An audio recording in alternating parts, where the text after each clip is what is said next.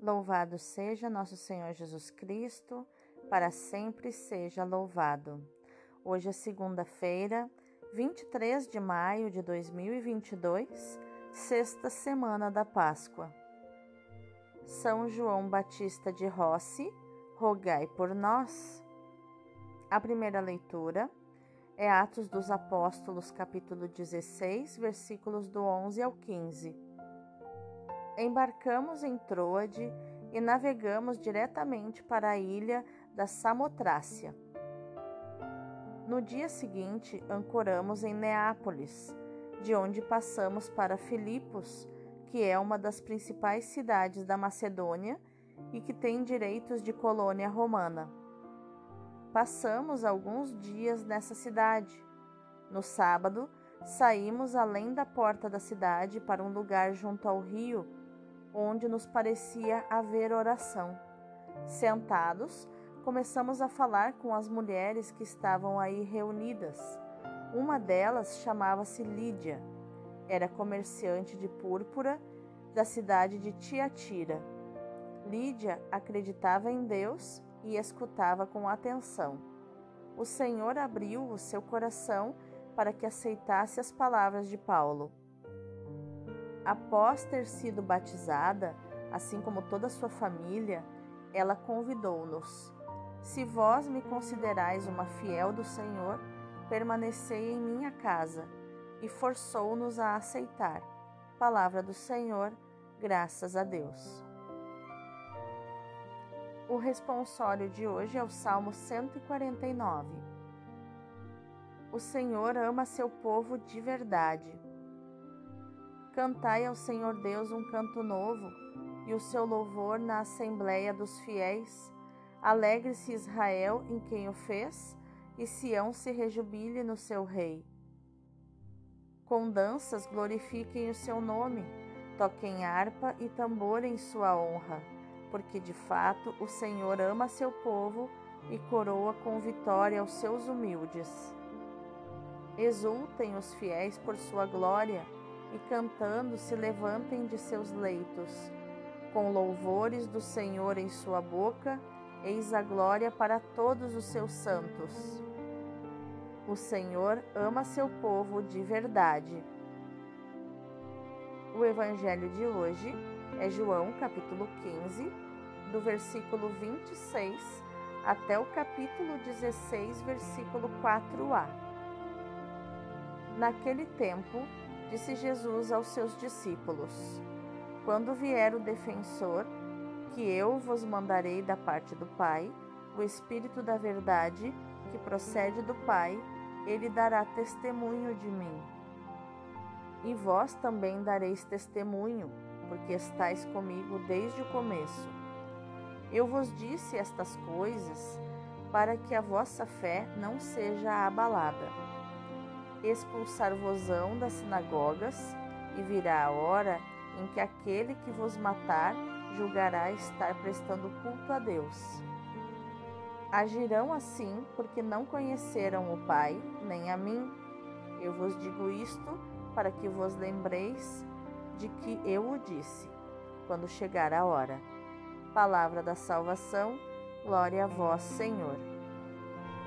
Então, meus amados, quais os ensinamentos de inteligência emocional e espiritual nós podemos encontrar nos textos de hoje, na nossa Lexio Divina, nossa leitura orante da palavra? Então já passamos pelo primeiro passo, que é a leitura da palavra. Agora vamos para o segundo passo, que é o contexto.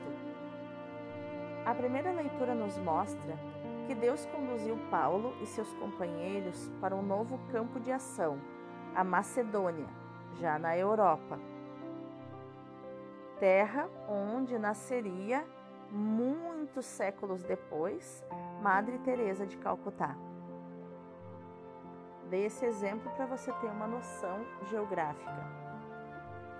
Em Filipos, os missionários sentem-se como estranhos a cidade tinha um acentuado caráter romano, pois tinha se tornado colônia do império desde o ano 42 a.C.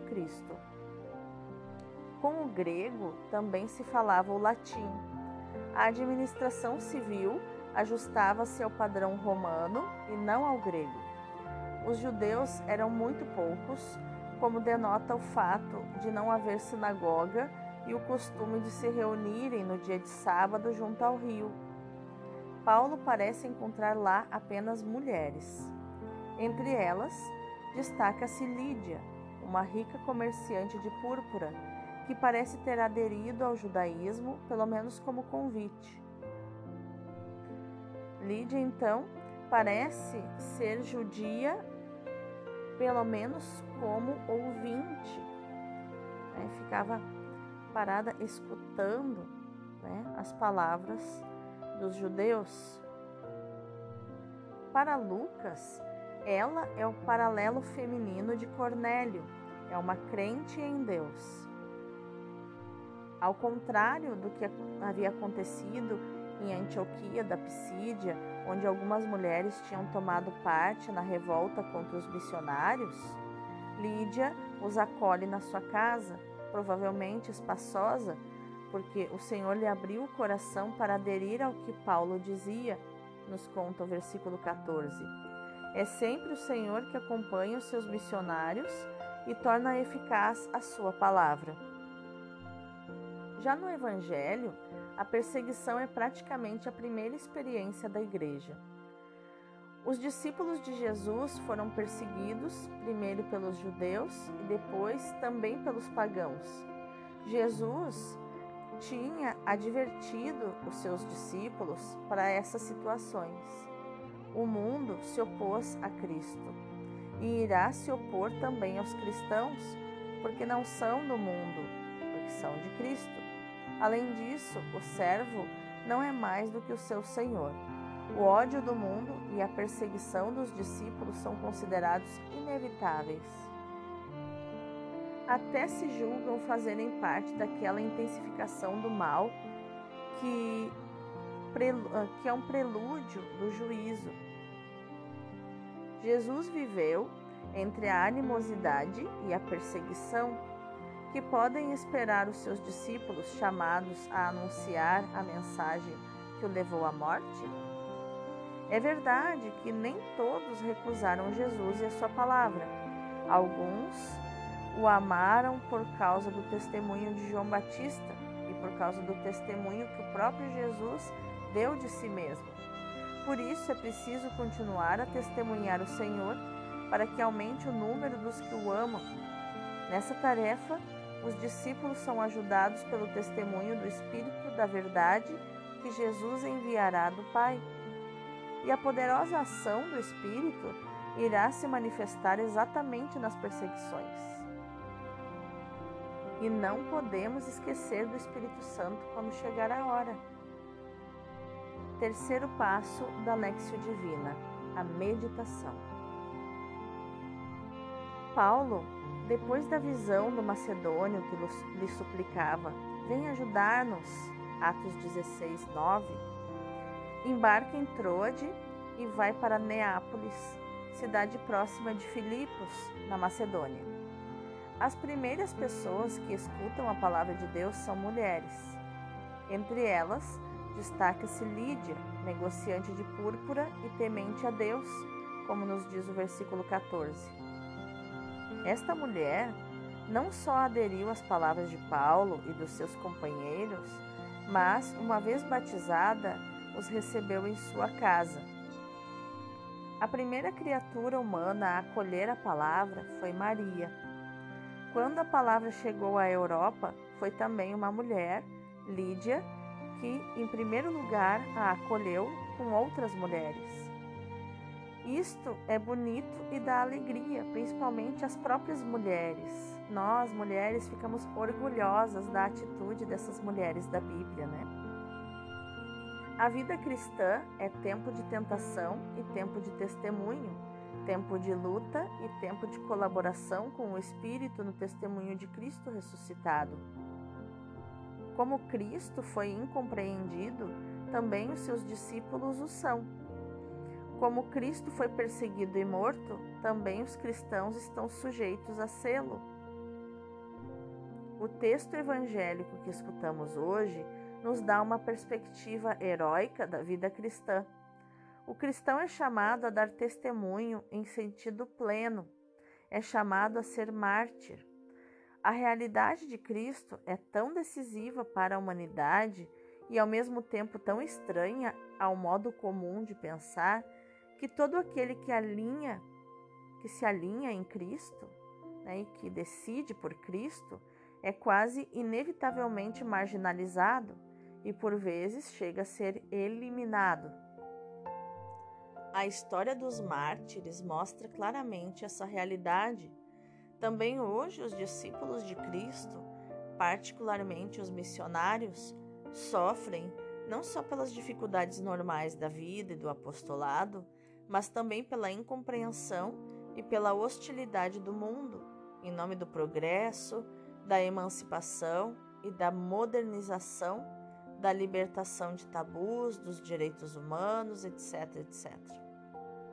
Mas houveram muitos missionários que sacrificaram a sua vida pelo Evangelho. Vamos orar?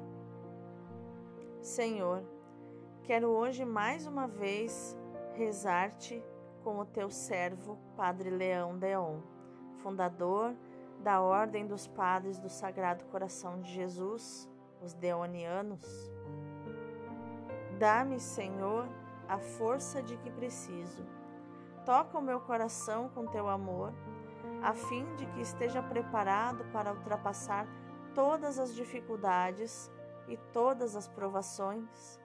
Sei que nada custa aquele que ama. Para me fortalecer, procurarei o teu amor e me recordarei constantemente das bondades do teu divino coração. Amém. Vamos para o quinto passo da nossa Lexio Divina, a contemplação. O Espírito Santo nos recordará o exemplo de nosso Senhor, o qual nos sustentará. Nosso Senhor nos escolheu como seus apóstolos para espalharmos o seu amor, para trabalharmos no reino, trabalharmos no reino do seu coração. Atacaremos a corrupção do mundo, o mundo corrompido se levantará contra nós. Mas, se o mundo nos odeia, sabemos que primeiro odiou nosso Senhor o servo não é maior que o seu senhor. Se perseguiram nosso Senhor, também nos hão de perseguir. Como ele, havemos de suportar com paciência as perseguições. As provações hão de servir para o nosso avanço na virtude, para a nossa santificação. As promessas de nosso Senhor nos sustentarão também. Sabemos que o socorro nos virá em tempo conveniente e que seremos recompensados por tudo que tivermos sofrido. Nosso Senhor nos preveniu para que não nos escandalizemos e para que as provas não nos desencorajem nem nos abatam.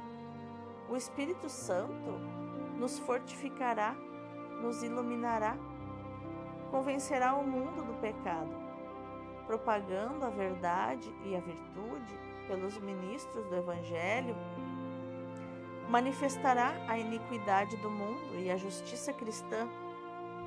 Confessaremos a sua doutrina, seguiremos os seus ensinamentos, imitaremos os seus exemplos. Confessaremos com o coração,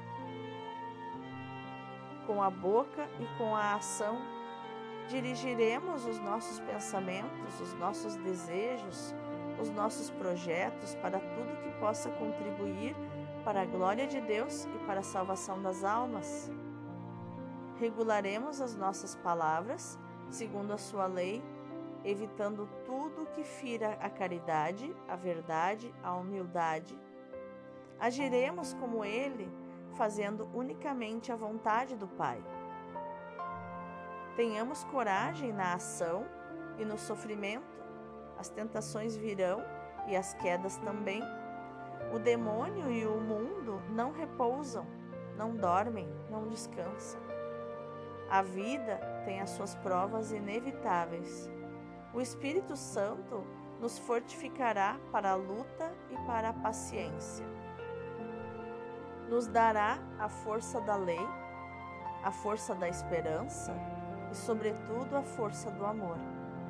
Nos recordará a necessidade da expiação, a brevidade da vida, a recompensa do céu, mas, acima de tudo, nos unirá a nosso Senhor pela caridade. Amando nosso Senhor, nos conformaremos aos seus sentimentos, sofreremos de boa mente com Ele e por Ele. Nada custa aquele que ama. Tenhamos coragem. A vida de amor exclui a tristeza. Vivamos no fervor e no puro amor. O espírito de amor nos sustentará se soubermos ir buscá-lo ao coração de Jesus. Sexto passo da Lexio Divina: a ação. Que nossa ação no dia de hoje, meu irmão, minha irmã, seja meditar, proclamar e viver esta palavra que Jesus disse em João 16:1. Dei-vos a conhecer estas coisas para que para não vos perturbardes, para que o seu coração não se perturbe. Jesus nos falou essas coisas para que o nosso coração não se perturbe. Tá bom? Fique em paz, como diz Santa Teresa d'Ávila, nada te perturbe, nada te espante. Tudo passa, Deus não muda, a paciência tudo alcança. Só Deus basta. Deus abençoe o teu dia.